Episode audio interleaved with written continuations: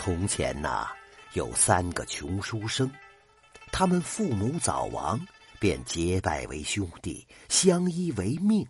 每天他们以打柴维持生计，晚上三个兄弟一起刻苦攻读，心想一举成名。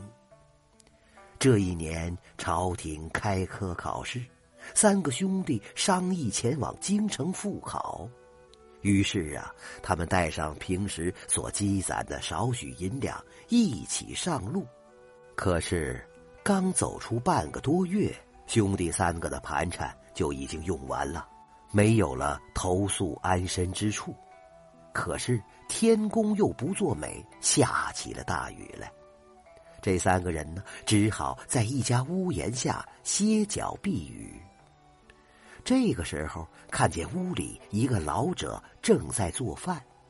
只见他烧好了火，拿起一粒米，掰成两段，放进锅里。过了一段时间，这饭便煮熟了，一阵阵饭香从门缝里就溢出来了。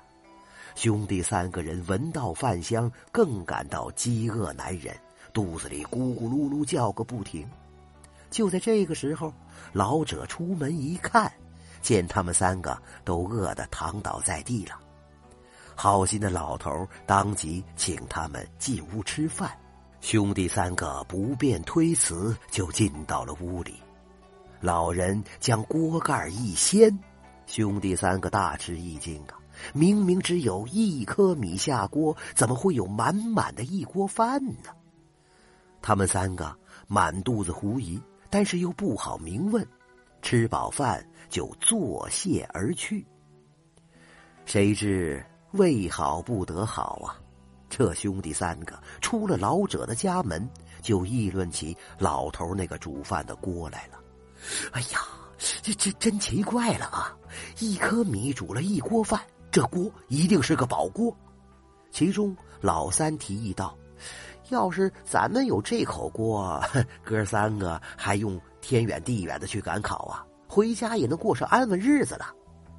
老大、老二心里其实早就在合计了，三个人悄悄一商量，就决定去偷锅。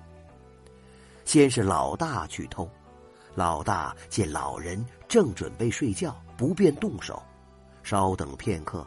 见老者确实入睡了，急忙到厨房偷了锅就跑，为避后患，他拿起菜刀，把老头给杀了。兄弟三个喜不自禁。次日，锅不翼而飞，又见老人正在干活，老二、老三都埋怨老大呀，于是让老二去偷。老二见老者已经入睡。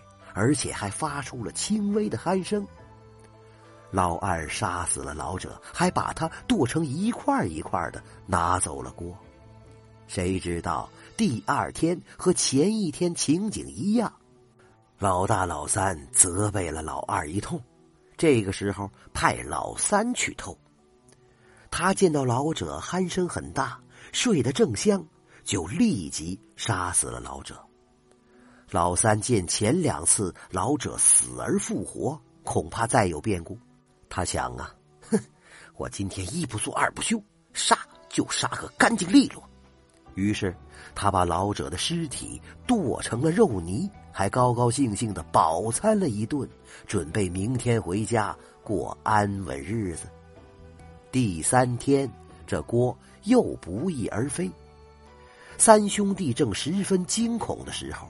忽然见到老者又飘然而至，还没等他们开口呢，老者就骂起来了：“你等没良心的东西呀！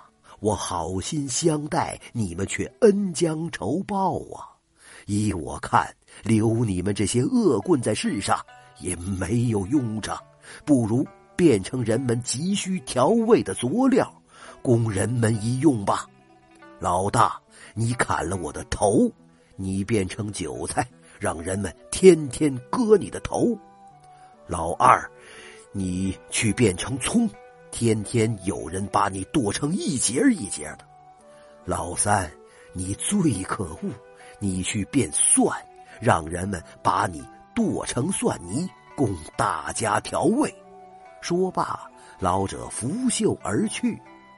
从此，三兄弟分别变成了韭菜、葱、蒜，成为了调料。这真是兄弟三人心肠烂，偷锅还要把命断。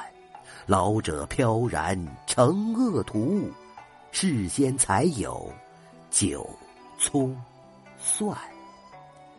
我是白驹姑叟，我讲故事给您听。